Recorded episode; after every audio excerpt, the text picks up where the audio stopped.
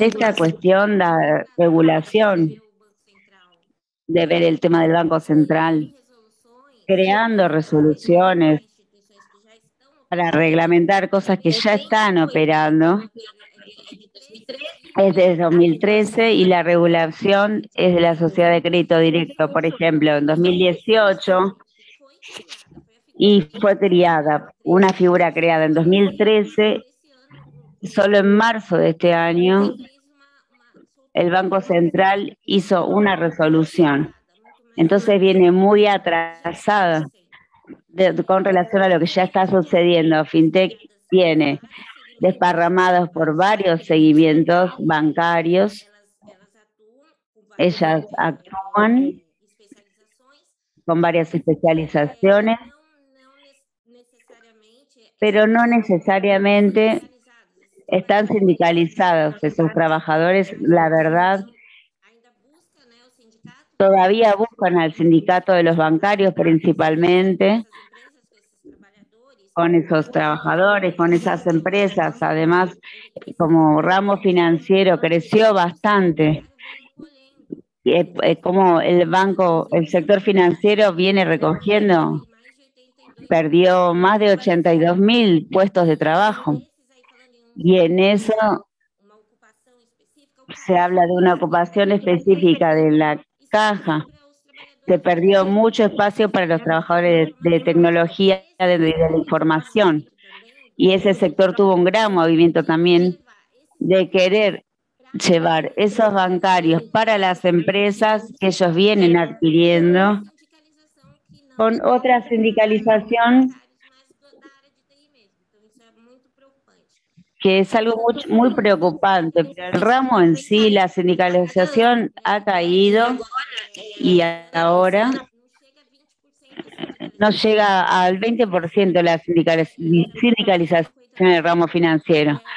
Y era del 50%, viene cayendo considerablemente, es una preocupación, es un frente de trabajo de los bancarios para contactar el ramo y traer para nuestro sindicato, hacer un trabajo de aproximación, de acercamiento y también la fintech para traer esos trabajadores que no tienen representación, muchos no tienen ninguna condición de trabajo adecuado, es irregular.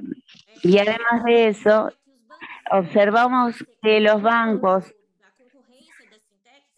está con el tema de la concurrencia de las fintech, realmente creen que pues se sienten amenazados. Acá hay seis fintech eh, consideradas más unificadas con relación como competencia al mercado. Son pocas, de más de 1.670 fintech que hay en el país, que fueron mapeadas ahora en el medio de año, pero el reclamo dentro del respaldo de ellos están haciendo parte varias plataformas de fintech, están ayudando a componer el tema de los bancos a formar un núcleo dentro del banco con trabajadores que no son bancarios lo que vale de esas empresas, ellos contratan esas plataformas, pero quien está trabajando ahí no son bancarios. Y entonces el acceso es muy difícil por los propios dirigentes sindicales, especialmente en este periodo ahora que venimos de una pandemia y que muchas empresas han cerrado. Entonces tenemos esa gran dificultad de un crecimiento muy grande de la digitalización de los bancos y un alejamiento en el sentido de, con relación a la cuarentena, la pandemia, una dificultad mayor. Eso es un dato especialmente con los trabajadores con respecto al sector financiero. Yo voy a, a decir un poco más. Buen día a todos y todas. También creo que es importante destacar el sistema financiero bancario brasileño.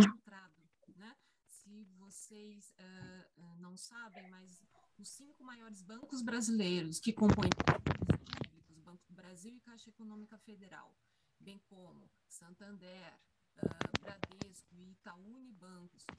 o Bradesco, Bradesco, Itaú, Unibanco, los bancos más grandes, los cinco más grandes, detienen más de 85% de las operaciones de crédito de las operaciones financieras nacionales y esto dificulta también el avance de las fintechs.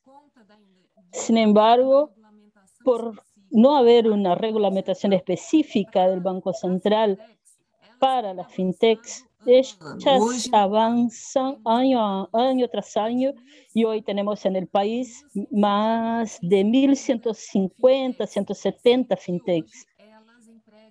Y hoy ellas emplean cerca de 166 mil trabajadores, un avance muy grande en tan poco tiempo y la pandemia con certeza amplió ese proceso, lo profundizó el proceso de digitalización y utilización de canales digitales en este periodo.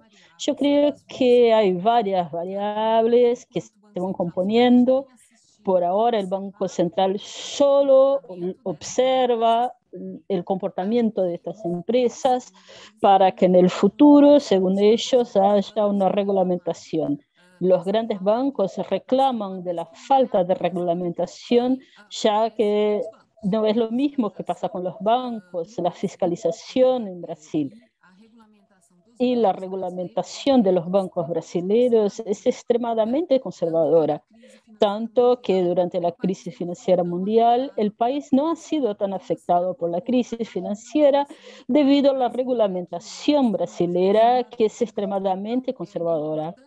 Entonces es importante destacar que los bancos, los grandes bancos han actuado, como dijo Vivian, de una forma también observando esa competencia e incorporando sus resultados y la forma como estas fintechs actúan, porque son más chicas y son más veloces que los grandes bancos para hacer correcciones. Eh, pero los bancos ya vienen innovando hace bastante tiempo. En el último año han sido más de 26 mil millones de reales invertidos en tecnología y eso va desde inteligencia artificial, web chat, big data y en varias frentes.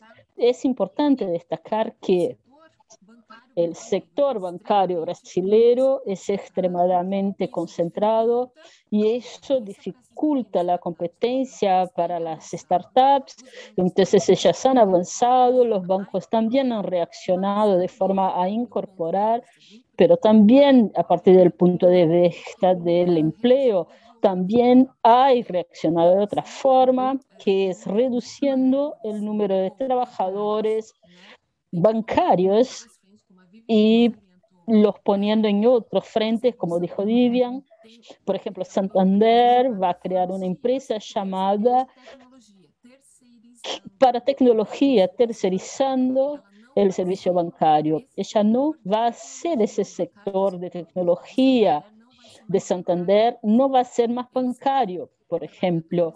Ellos van a ser trabajadores en procesamiento de datos y serán representados por otro sindicato que no es bancario.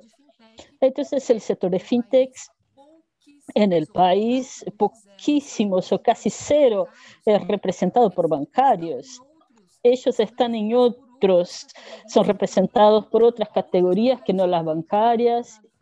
Lo que han intentado hacer acá es trabajar como rubro financiero. Lo que significa eso? Eh, agarrar estos trabajadores de una forma que no sea bancaria, pero sí sistema financiero. Y esto ha sido muy difícil porque hay, es necesario conversar no solo con otras categorías, hay que negociar con otros sindicatos que no son del sector bancario, pero también es necesario convencer a las empresas, por ejemplo, Mercado Pago está hablando con el Sindicato de Bancarios de San Pablo, intentando acercarse con financiario. Hoy, en el movimiento, los trabajadores de Mercado Pago de Brasil, especialmente en San Pablo, no son financieros ni bancarios. Entonces hay una conversación con esa empresa para intentar hacer el acercamiento como financiero, por ejemplo. Y eso para nosotros es novedoso. Entonces, cada, en cada empresa es necesario convencerlas de que es necesario que sus trabajadores entren bajo un paraguas. Entonces, hay otro desafío que es cuál va a ser la forma de contratación de esos trabajadores. Por ejemplo, los del sector de seguros, por ejemplo, ellos son del rubro financiero, pero no están adentro de la representación, por ejemplo, del paraguas del sector bancario brasileño. Y así va. Entonces son varios retos, cada sector, cada rubro, cada categoría en Brasil tiene una diferenciación muy grande y eso va a ser un desafío muy grande para los bancarios en el país, para la representación de estos trabajadores. Si he sido clara. Gracias.